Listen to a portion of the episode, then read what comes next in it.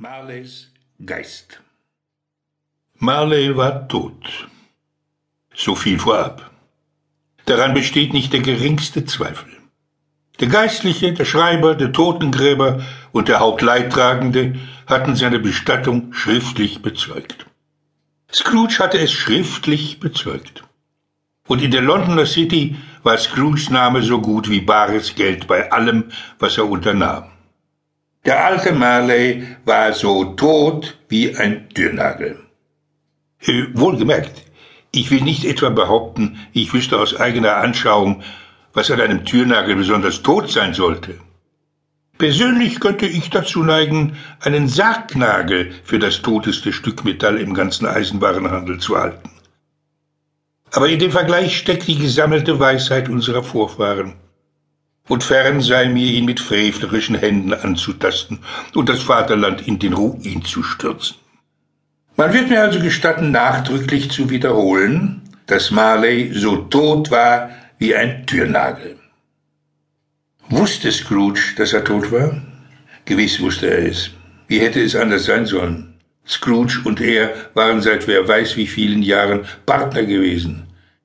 Scrooge war sein einziger Testamentsvollstrecker sein einziger Nachlassverwalter, sein einziger Rechtsnachfolger, sein einziger Erbe und Vermächtnisnehmer, sein einziger Freund und sein einziger Hinterbliebener.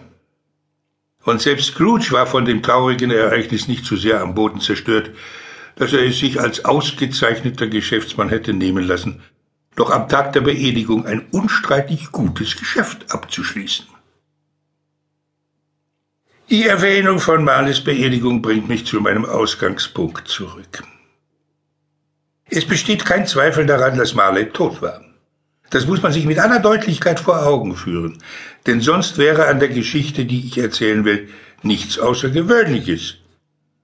Wären wir nicht felsenfest davon überzeugt, dass Hamlets Vater vor Beginn des Stückes starb, Wäre sein nächtliches Herumspazieren im Ostwind auf seinen eigenen Befestigungen nicht bemerkenswerter als das plötzliche Auftauchen eines beliebigen Herrn mittleren Alters nach Einbruch der Dunkelheit an einem zugigen Ort, zum Beispiel auf dem Kirchhof von St. Paul's, um den verzagten Geist seines Sohnes buchstäblich in Furcht und Schrecken zu versetzen.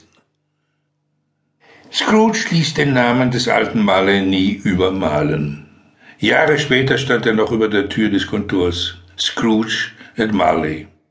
Die Firma war unter dem Namen Scrooge and Marley bekannt. Manchmal nannten Leute, die neu im Geschäft waren, Scrooge Scrooge und manchmal Marley. Aber er hörte auf beide Namen. Ihm war es einerlei. Oh, was für ein knauseriger Schinder war dieser Scrooge. Was für ein unnachgiebiger, knickriger, wucherischer, raffgieriger, habsüchtiger, geldgieriger, geiziger alter Sünder. Hart und kalt wie Feuerstein, aus dem kein Stahl jemals einen großherzigen Funken geschlagen hatte. Verschlossen und wortkarg und einsiedlerisch wie eine Auster. Die Kälte seines Inneren hatte seine alten Züge vereist seine spitze Nase gezwickt, seine Wangen zerknittert, seinen Gang versteift, hatte seine Augen gerötet und seine dünnen Lippen blau gefärbt und gellte bissig in seiner schrillen Stimme. Frostiger Raureif lag auf seinem Kopf und hing in seinen Augenbrauen und an seinem hageren Kinn. Die eigene niedrige Temperatur trug er immer mit sich herum. An den Hundstagen kühlte er sein Büro damit und zu Weihnachten taute er es um keinen einzigen Grad auf. Äußerliche Hitze und Kälte hatten wenig Einfluss auf Scrooge. Keine Wärme konnte ihn wärmen, keine Winterkälte konnte ihn abkühlen.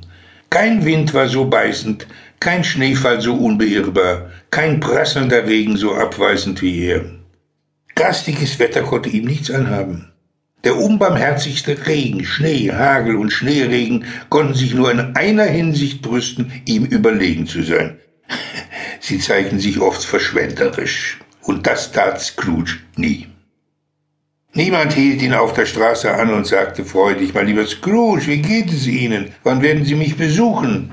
Kein Bettler flehte ihn um eine kleine Gabe an, kein Kind fragte ihn nach der Uhrzeit, kein Mann und keine Frau hatten sich bei ihm auch nur ein einziges Mal in seinem Leben nach dem Weg zu diesem oder jenem Ort erkundigt.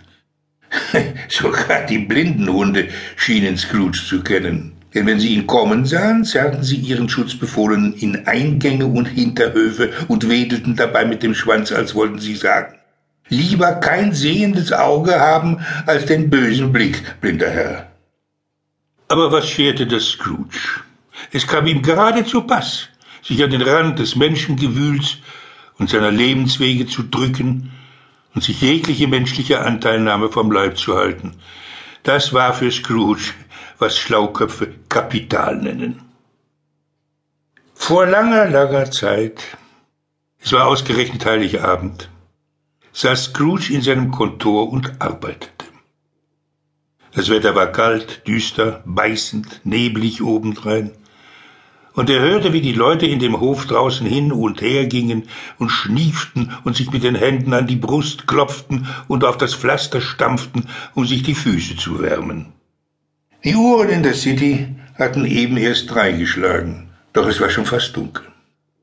Es war den ganzen Tag nicht recht hell geworden, und in den Büroräumen ringsum flackerten Kerzen wie rötliche Schlieren in der dicken braunen Luft.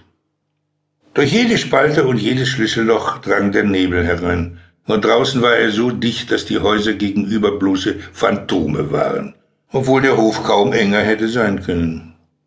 Wenn man sah, wie die schmutzige Wolke sich schwer herabsenkte und alles verdüsterte, hätte man meinen können, Mutter Natur wohnte nebenan und braute in großem Maßstab.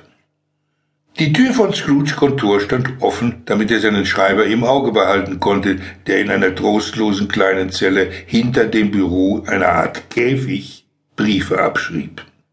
Scrooge hatte ein sehr kleines Feuer, doch das Feuer des Schreibers war noch viel kleiner, so dass es aussah wie eine einzige Kohle. Er konnte jedoch nichts nachlegen, denn die Kohlenkiste stand im Zimmer von Scrooge. Und jedes Mal, wenn der Schreiber mit der Kohlenschaufel hereinkam, drohte Scrooge ihm unweigerlich mit baldiger Kündigung. Woraufhin der Schreiber sich seinen weißen Wollschal um den Hals schlang und sich an der Kerze zu wärmen versuchte, was ihm nicht gelingen wollte, da er über keine lebhafte Fantasie gebot.